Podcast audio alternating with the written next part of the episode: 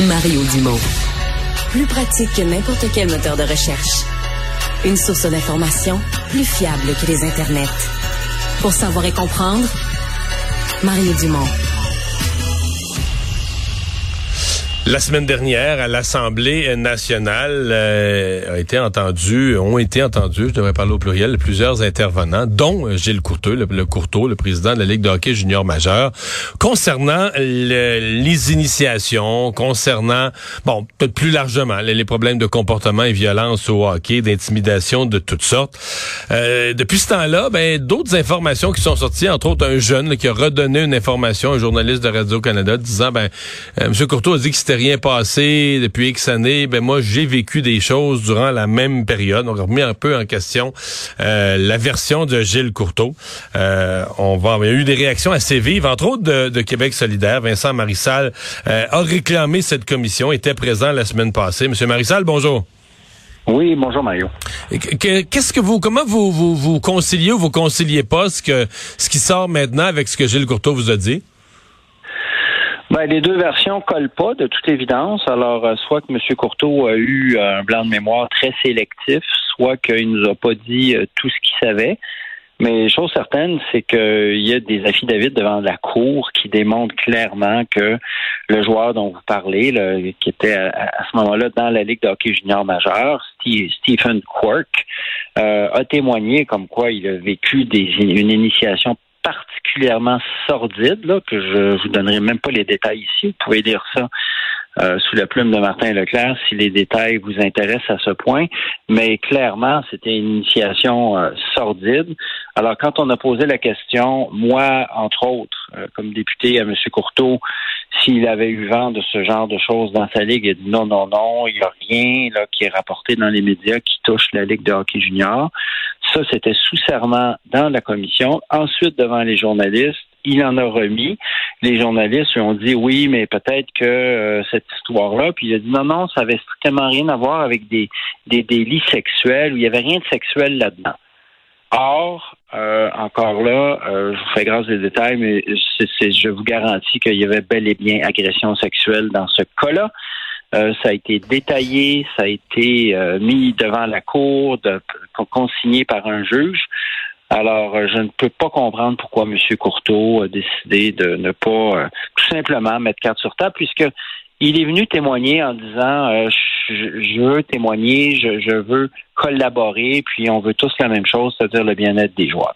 Hmm. ce qui vous amène à, conclure quoi, là? Ben, moi, je conclus de un que M. Courteau, il devrait devancer son annonce de retraite. Là, puis je pense, je pense qu'on a fait le tour avec M. Courteau. Là. M. Courteau, il a choisi de défendre son organisation qu'il dirige depuis euh, près de 40 ans, plutôt que de défendre les joueurs de son organisation. Ce sont des joueurs mineurs pour la plupart, qui sont vulnérables, qui ont été euh, livrés en pâture à une organisation qui, en plus, euh, cultive le silence, la loi du silence. je pense que M. Courteau, je pense qu'il devrait devancer sa retraite. Euh, on n'ira nulle part avec des gens comme ça qui veulent même pas reconnaître qu'il y a un problème. Ça, c'est la première chose.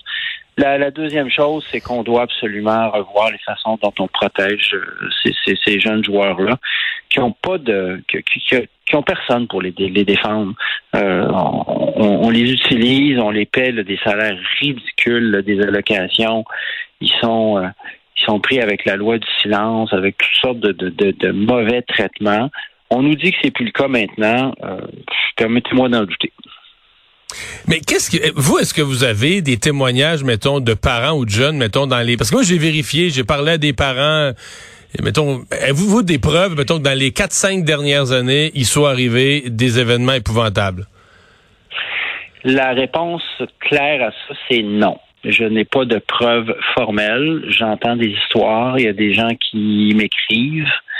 Euh, des gens que je ne connaissais pas du tout il y a quelques jours à peine, qui euh, veulent que ça sorte, qui veulent que ça avance. Maintenant, c'est pas si simple que ça parce que effectivement, ça prend des preuves. Mais des cas récents, là, des, pas, pas des cas qui parce que on entend dans le passé, c'est sûr, si on remonte là, 25, 30, même 20, 25, 30 ans, là, on, va sortir. On pourrait faire une commission d'enquête pour en écouter probablement pendant des semaines euh, des cas, puis euh, on pourra pas réécrire le passé.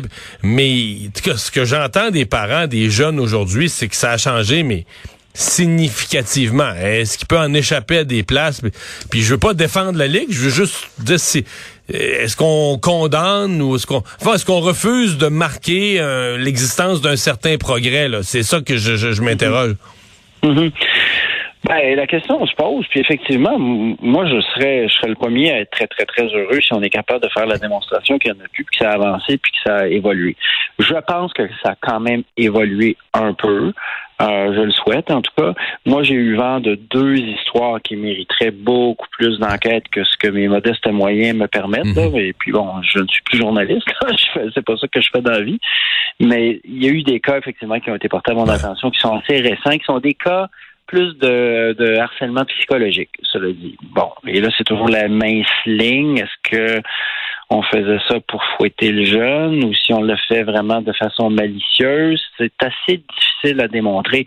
Mais de toute façon, moi, là, dans mon rôle de parlementaire, ce que je veux, ce que je souhaite, c'est qu'on soit capable de reprendre nos travaux en commission. Bon, mais j'allais vous poser la euh, question parce que la commission, la semaine dernière, il avait été comme établi euh, par le par les députés du côté gouvernemental qu'on en avait assez attendu pour, euh, pour poser les gestes à partir de maintenant. Oui, bon, c'est ce qu'on nous a dit. Euh, je ne suis pas d'accord. Je n'étais pas d'accord jeudi dernier, je ne suis pas plus maintenant, surtout encore un peu moins, je dirais, après ce qu'on a entendu, puisqu'on voit que finalement, on nous a probablement pas tout dit non plus. Euh, moi, je voulais pousser, par exemple, toute la question de la politique de traitement des plaintes. C'est fondamental c'est fondamental parce que toute la confiance est là pour protéger des joueurs qui pourraient se sentir lésés. En ce moment, le, le, le, protocole qui est en place dans la Ligue de hockey junior majeur, c'est une vraie farce. C'est une, une triste farce parce qu'il faut que les joueurs commencent par essayer de parler avec leur tourmenteur. Donc, un jeune joueur de 16 ans fait harceler psychologiquement ou physiquement par un coach ou par un autre joueur devrait commencer par essayer d'aller lui parler. Ça n'a pas sens. Puis finalement, la dernière étape, c'est d'appeler la Ligue, d'appeler quelqu'un à la Ligue directement. On a bien vu que la Ligue se protège elle-même. Donc, il n'y a pas d'indépendance. Il n'y a pas de moyens réels pour protéger les victimes. Ça, ça m'intéressait d'aller plus loin. On n'a pas entendu de juriste là-dessus. On n'a pas entendu de coach. On n'a pas entendu de victime. Donc, au moins, le minimum qu'on peut faire, c'est de s'assurer de protéger euh, justement les joueurs dans, le, futur pour que ça se reproduise plus.